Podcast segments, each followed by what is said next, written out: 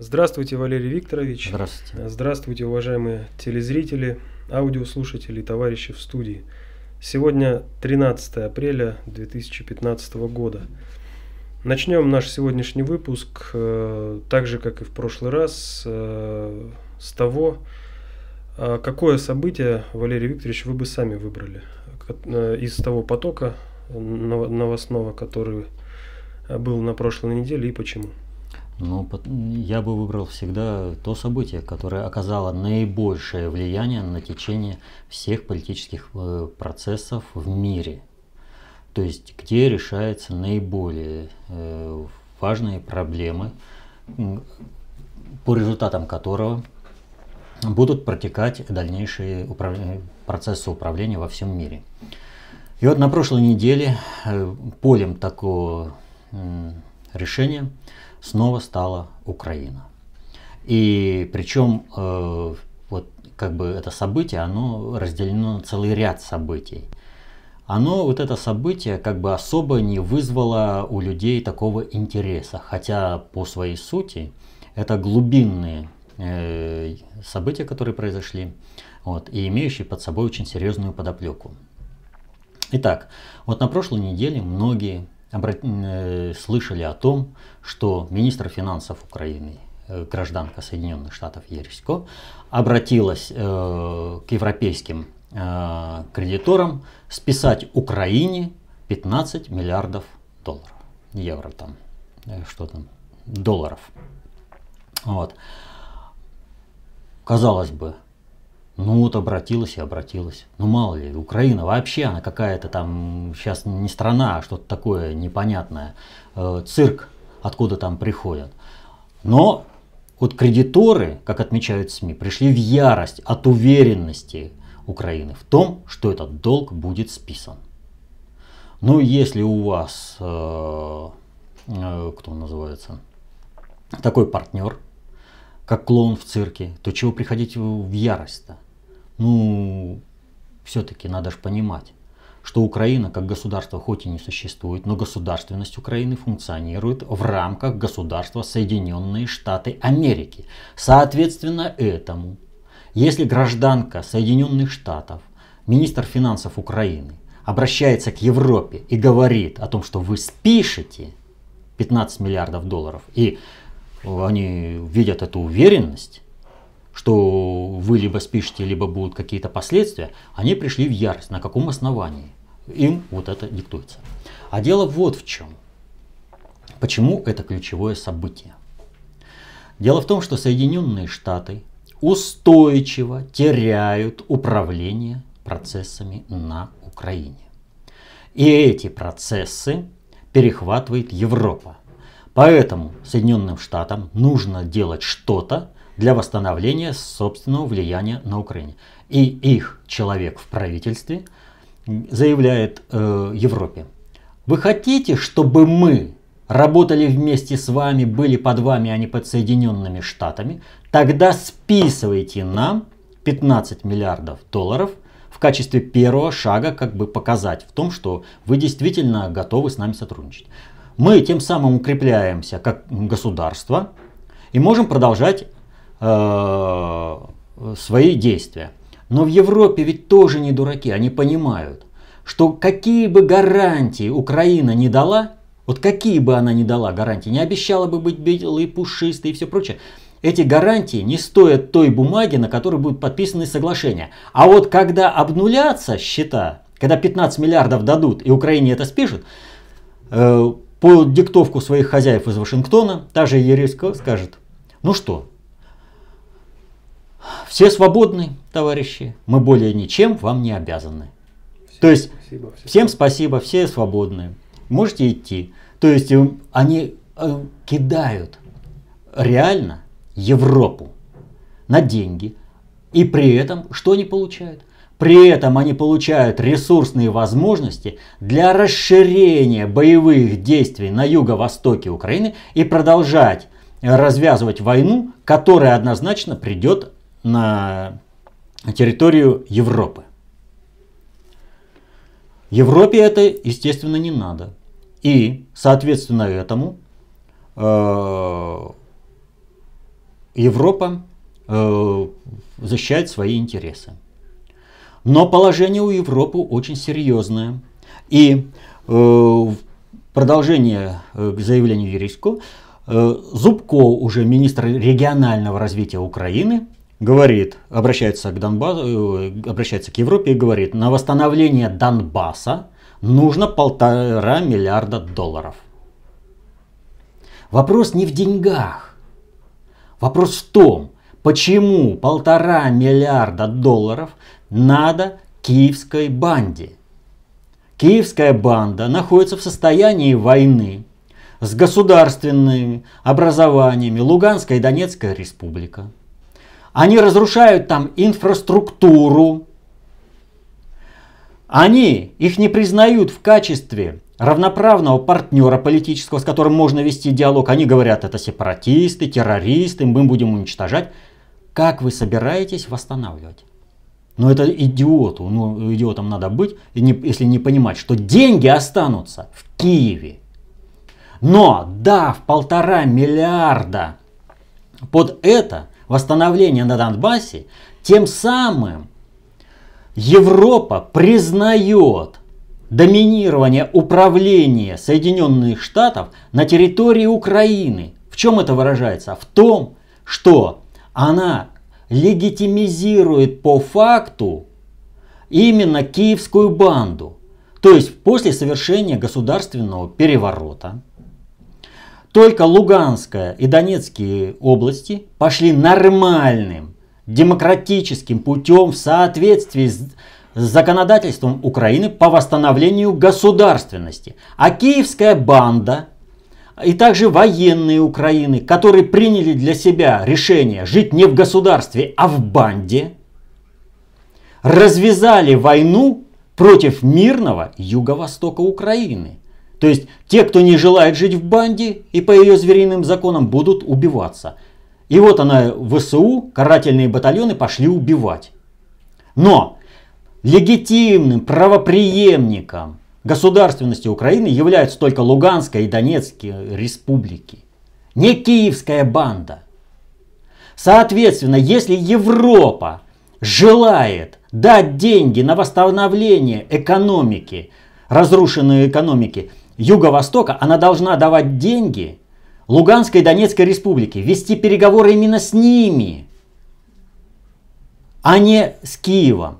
Дать деньги Киеву – это дать карт-бланш и дать деньги на продолжение войны против э, народа Украины, юго-востока Украины. То есть, тем самым укрепить позиции именно Соединенных Штатов и пожертвовать интересами Европы в этом плане, э, чтобы война пришла э, на территорию Европы. Но и Европа тоже имеет определенные возможности управления процессами э, на территории Европы, Украины, прошу прощения.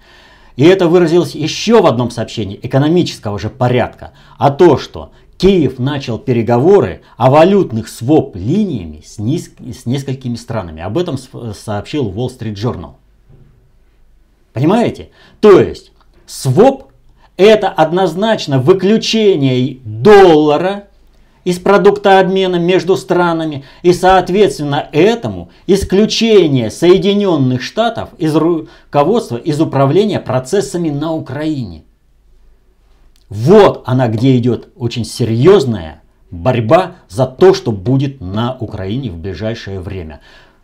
Придет ли туда мир, либо же там снова разразится война, которая рискует перекинуться на территорию Европы.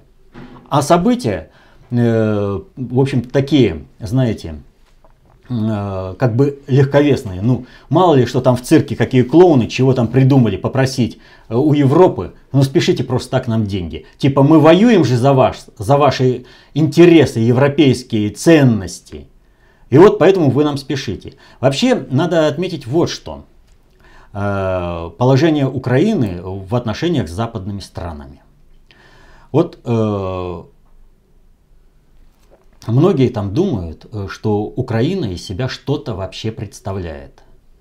И даже вот э, те майданутые, которые там орут, о том, что это была революция гидности, вот, они не понимают, о чем они говорят. Это действительно революция достоинства. Только вопрос, чьего достоинства? По факту назначения иностранцев членами правительства. Это означает, что население Украины, представители Украины недостойны управлять собственным государством. Прыгайте на Майдане дальше. Кто не скачет, той москаль. То есть, э, кто не скачет, тот э, суверенное государство строит. По сути-то. Вот они о чем. Так что они, в общем-то, все своими словами назна, на, назвали. Они недостойны управлять собственным государством, что и происходит э, по факту назначения иностранцев в правительство Украины. И это будет продолжаться дальше.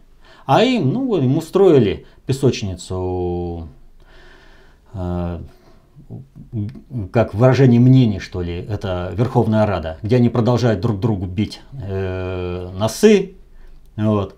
Ну что, клоунада и цирк продолжается. Там, где драки, там нет реальной никакой парламентской работы. Ну какая? Это обычный мордобой, это, так скажем, подворотня пьяниц собралась. Вот. Но они как понимают управление государственностью, так они и строят. И они свою роль отрабатывают. То есть э, все они марионетки в ловких и натруженных руках. К другим вопросам от посетителей нашего сайта. В частности, также э, в рамках событий на Украине вас э, просят прокомментировать принятие 9 апреля Верховной Рады скандальных законов об УПА, коммунистах, военном положении, архивах КГБ и э, заморозки коррупционного скандала с Яценюком. Но здесь э, ситуация как бы несколько разноплановая. Если говорить о коррупционном скандале Яценюка, то он был инициирован самим Яценюком для того, чтобы вовремя уйти из руководства Украины, тогда, когда еще не все так плохо. Пока бы дошло дело до реального привлечения Яценюка к ответственности, на Украине стало бы в разы хуже, и уже было бы даже по этому фактору не достать, то есть не до Яценюка, а уж многие бы воспринимали, так он еще и реально руководил хорошо, раз при нем вот так вот было. Вот сейчас Януковича уже хорошо вспоминают, как при нем было. Вот. А Яценюк, в общем-то, рассчитывает на то, чтобы э, сбежать с руководства Украины тогда, когда еще не пылает э, хата полностью. Что же касается принятия законов э, э, объявления героями ООН-УПА э, и запрещения советской символики, то тут надо иметь э, в виду, что все, что уже однажды было. Вот вспомните, когда совершился государственный переворот у новой власти, ну не было другой заботы, как бы ущемить русских, как бы запретить русский язык и на основе этой разжечь гражданскую войну на Украине. И у них получилось. Они именно это сделали. Теперь разлом идет идеологический. Еще не все, далеко не все на Украине восхищаются убийцами, бандеровцами. Подавляющее большинство уважительно относится к э, тем людям, которые избавили э, всю, весь мир от э, коричневой заразы, от гитлеровского Третьего Рейха. То есть к нашим отцам и дедам, которые разгромили фашизм и принесли мир в Европу. То есть Красной Армии, Советскому Союзу. И вот здесь ситуация такая. Довести до обострения именно этот разлом. И уже на основе этого развязать кровавую бойню не только на юго-востоке Украины, но и по всей территории Украины. По всей территории. И в этом плане показательный визит э, Порошенко в Одессу на день освобождения Одессы. Как там привезенные с Запада молодчики орали, мало того, мало мы вас пожигали. Так вот, надо понимать, что они реально считают, что мало людей сожгли. И э, к 9 мая готовится большая-большая провокация. Это не только расширение военных действий, активизация военных действий, но и погром ветеранов, скажем так, где-нибудь во Львове, просто молочки уже будут не просто оскорблять стариков, принесших мир на эту землю, они будут их убивать, по примеру Одессы. Вот к чему это готовится. Готовится большая бойня по всей территории Украины. И убивать будут стариков, защитивших мир от коричневой чумы. Ну, бандеровцы. Они только могут проявлять свою храбрость по отношению к тем, что слабый. Против сильного он СС Галичина. Четыре часа и нет дивизии потому что встретились с Красной Армией. Э, вопрос от Сергея. Прокомментируйте заявление главы разведки Франции генерала Кристофа Гамара, сделанное на Национальной ассамблее, о том, что Россия никогда не готовила военного вторжения на Украину. Разведка США предоставляла ложные сведения о вторжении российских войск на Украину. А это вот как раз примыкает к тому, о чем я говорил в самом начале. То есть Европа уже чувствует, э, как ее припекает. Уже не просто жареным запахло, им уже припекает определенные места, и Европа понимает, если она сейчас не будет активно сопротивляться американскому диктату, война на территорию Европы придет однозначно. И поэтому страновые элиты при поддержке глобальных элит выступили в конфронтацию э, с элитами Соединенных Штатов, с государственным управлением Соединенных Штатов. Вот. И это вот теперь выражается в том, что государственные институты начинают делать публичные заявления, которые дезавуируют заявления Соединенных Штатов и ориентирующиеся на них части элиты. Европейской имеется в виду элиты. Э, к другим событиям, э, в частности, вот э, новости, сформулированные Максимом из Донецкой Народной Республики. Интересует ваше мнение по следующим вопросам. Первое. Э, конец света, так называемый, в США, в Госдепе, Белом доме, Капитолии и Минюсте. И отключение еще даже метро, э, лифтов. Вообще была полномасштабная э, авария, причины которой до сих пор не выяснены.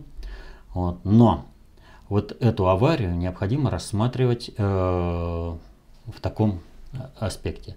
А какая политическая обстановка сейчас э, в Соединенных Штатах? А в Соединенных Штатах совсем недавно э, умники из страновой элиты додумались вынести скандал э, внутри страновой на всеобщее обозрение и подорвать тем самым, сами страновики подорвали влияние Соединенных Штатов в Европе. Вот то, что происходит сейчас, крушение американского имиджа – это уже не Обама виноват. Это виноваты те страновые элиты, которые э, выступили против Обамы публично. Но вы думаете, страновую элиту что-то научило это? Ничего подобного. Дик Чейни на прошлой неделе, э, э, через, выступая в Fox News, это рупор страновой элиты, заявил о том, что Обама проводит целенаправленно политику, план э, реализует по уничтожению Соединенных Штатов. Вот он проанализировал все это и пришел к выводу, что Обама целенаправленно уничтожает влияние Соединенных Штатов в мире и э, подрывает, лишает союзников, подрывает могущество. Вот. Вы что думаете? Вот это заявление сработает на укрепление э, э, устойчивости Соединенных Штатов в мире? Ничего подобного. Но они же этого не понимают.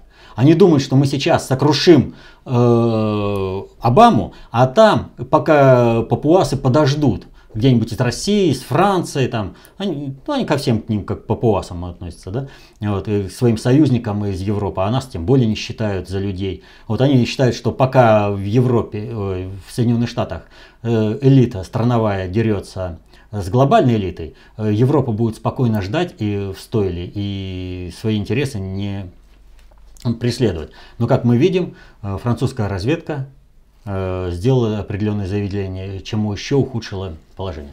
Так вот, э, о выключении. Страновая элита, не понимая законов управления обществом, они пользуясь только лишь э, такими разработками таких мыслителей современности, как Спигнев Бжезинский, который много чего сказал, ничего не поняв. Вот. Потому что тогда он просто реализовывал через Соединенные Штаты роль мирового жандарма, и поэтому он писал э, «Великая шахматная доска». Но что он понял в этой шахматной доске? Как будет реализовываться? Где мир построенный э, на обломках России против России? Россия восстанавливается. То есть ты выболтал, выболтал планы глобального предиктора, но при этом не смог обеспечить качество проводимой э, Соединенными Штатами политики до такой степени, чтобы реализовать эти планы. Вот. Так вот, э, страновая элита допускает шаг за шагом, ошибку за ошибкой в управлении и в столкновении. Они, э, начитавшись там геополитики или еще чего, вот э, таких вот, ну, карго-культов э, в области управления, вот, они э, делают э, обычные э, ошибки. Вот э, ребенок иногда там, скажем, увидит, э, идет взрослый, он грязный, да, Э, и взрослые уважительно к нему относятся, да, человек там, вот ты извини, там ты грязный, потому что, ну, и говорят, да, вот он там, это, грязь у него на лице, потому что он хорошо, там сильно работал, ему так устал, что э, вот не, не заметил, что грязь на лице осталась, да? Ребенок на это дело посмотрел, пошел лицо вымазал и думает, идет, и ну, сейчас меня тоже взрослые будут уважать. Так вот, страновая элита Соединенных Штатов в управлении э, надгосударственного уровня вот такого же понимания. А страновые элиты, например, России, они и этого понимания-то не могут э, достичь. Вообще кривляются как в зеркале. Вот. Так вот, э, им через это отключение показали. Система управления в Соединенных Штатах, она не в ваших руках. Поэтому во всех сообщениях, касающихся этого события подчеркивалось, что Обама этого отключения и его команда не заметили. Это вы заметили, это у вас проблема в стране, а у нас нет проблемы. Мы этого в отключении не заметили. Знак вам послали, и знак этот может быть любой. Вы забыли, как вам две башни э, самолетами долбанули, а третья упала по непонятной причине сама, и вы теперь даже боитесь заикнуться о том, почему она упала. В Пентагон? В Пентагоне непонятный взрыв произошел. Но. Тоже же ведь не заикаетесь. А ведь э, по сути в Пентагоне как раз и были уничтожены операторы, э, летчики, которые дистанционно управляли самолетами. Их просто взорвали и все. А, второе. Очередной расстрел темнокожего перед любительской камерой в США. Соединенные Штаты опускаются. Там э, полномасштабно готовится разлом по линии белое население, чернокожее население. Поэтому эти события, вот они, в общем-то, вероятностно предопределены, что такие события будут между э, черными и белыми происходить. А уже вопрос пиара, как это подать. А ведь камеру могли ведь и не обнародовать могли совершенно по-другому. Но нужен э, показать, нужно в Фергюсоне, чтобы появились неизвестные снайперы. А вот вам, пожалуйста, создают проблему. Это тоже сигнал. А, обнародование переговоров в самолете Качинского.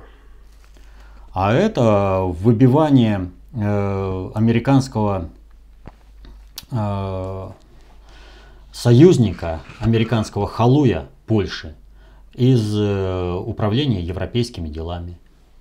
То есть, э, ребята, вы врали, вы настраивали против России, вы с Россией устраивали конфронтацию. За что? За то, что сами алкаши летели и сами грохнули свой самолет? Поэтому эту информацию и слили. А тем самым сливают и проамериканскую элиту в Польше. Э, следующее. Визит премьера Греции в Москву и визг по этому поводу в ЕС. Ну, Владимир Владимирович Путин правильно сказал, что он не понимает э, такого ажиотажа э, вокруг э, визита э, Ципроса в Москву. Нормальный визит, нормальные межгосударственные отношения. Э, весь визг-то проистекает, э, опять же, от того, что Соединенные Штаты теряют управление процессами в Европе. Европа начинает реализовывать собственные программы, не подконтрольные Соединенным Штатам. Поэтому Соединенные Штаты через свою периферию организовали этот виск, чтобы столкнов... конфронтация с Россией, не дай бог, как бы для них, вот, э, сошла на нет. Тогда Европа э, сможет выста... Э, заявить Соединенным Штатам о собственных интересах, и Соединенные Штаты как государство не смогут управлять больше процессами в Европе. Ну и последнее от Максима. Учение «Заслон 2015» подразделений внутренних войск МВД. Ну а это показатель того, что вот они же понимают, что любое давление на Россию, оно возможно э, только в том случае, что Россия вот отступит только в том случае, если предатели из элиты России э, предадут интересы страны и ради собственных мифических денег, которые они никогда там не получат, и их э, в лучшем случае ждет судьба э, белой иммиграции. Вот. Когда великосветские дамы выходили на панель, чтобы заработать, ну так вот и жены олигархов там, которые сейчас мечтают продать Россию или там элита из правительства, которая мечтает продать Россию, она именно это будет. Одни в таксисты пойдут или в сутенеры, вот, а женщины на панель. Никто им не даст там возможности распоряжаться какими-то э, капиталами, которые они украли в России при покровительстве Соединенных Штатов. Так вот, Майдан возможен только при предательстве элит. А проведя такие учения, было показано, ребятки, у вас ничего не получится. Силовые структуры с народом, с государством. Э, а вас-то всего сколько, желающих услужить Соединенным Штатам? Следующий вопрос от Георгия из Ярославля. Почему на Западе не стремятся расследовать убийство премьер-министра Швеции Олафа Пальме, который был убит э, в феврале 1986 года? Почему так называемая западная демократия настолько демократична, что демократично не разыскивает преступников? Ведь это такое же политическое убийство, как и убийство Немцова. Но Европа требует открытого расследования по, по Немцову, а по Пальме не требует. Но прежде всего я не соглашусь, э, что Пальма это равноценная фигура Немцова. Немцову до Пальмы это, я не знаю, это ну, невозможно сравнивать. Э, это, ну как можно сравнивать, скажем, э, звезду с какой-то болотной кочкой? Вот. Немцов это ничто и звать его никак. А Улов Пальма это, Олаф Пальма, это вообще фигура очень серьезная. Что касается расследования, ну а почему завели в тупик расследование убийства, например, президента Кеннеди? Вот. Так вот, э, убийство Олафа Пальмы стало не расследуется по одной простой причине. Вот у нас есть работа, э, на сайте она лежит, э, СССР, Запад и СССР о том, как реально шла холодная война.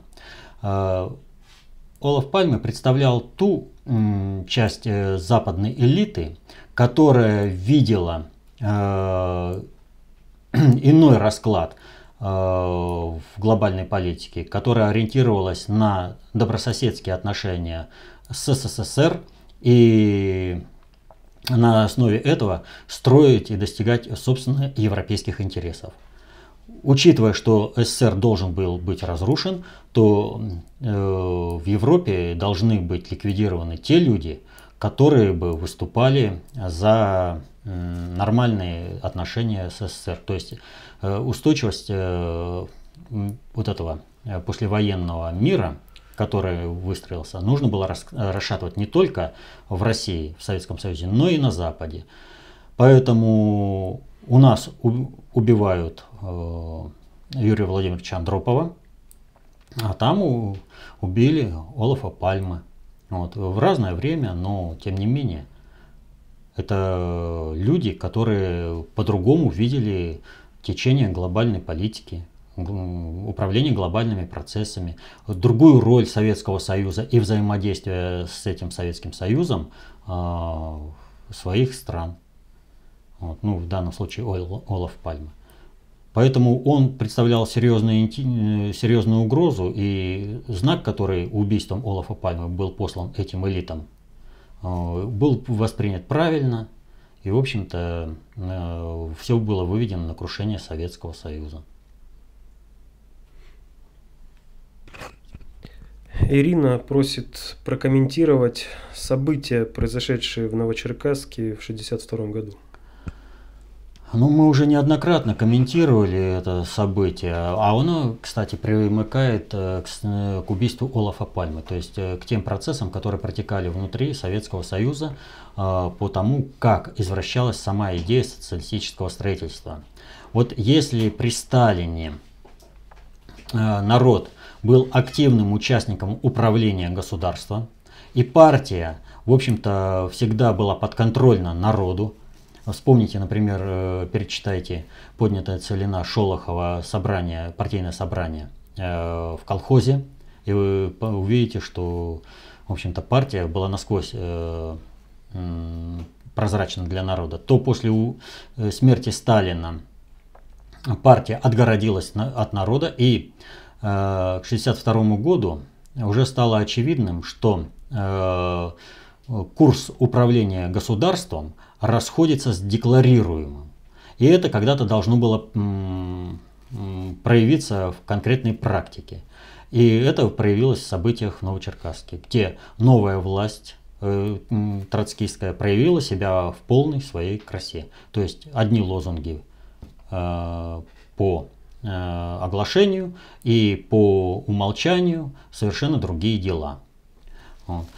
Поэтому народ посмотрел, что власть э, не проводит ту политику, которую декларирует. И у нас стало выстраиваться параллельное государство народное, которое, кстати, и не позволило э, осуществиться крушению России как в перестройку, так и во время реформ. То есть фактически народ и структурное управление государством жили параллельными жизнями. Вот с этого момента. То есть вот здесь пошло все расхождение. Э, далее вопросы от трех посетителей нашего сайта по одной тематике. Э, первый вопрос от Юлии из Молдовы. Объясните, пожалуйста, каким образом выполнение религиозных ритуалов, например, празднование Пасхи, влияет на поддержание библейской концепции? Стоит ли участвовать в этих обрядах?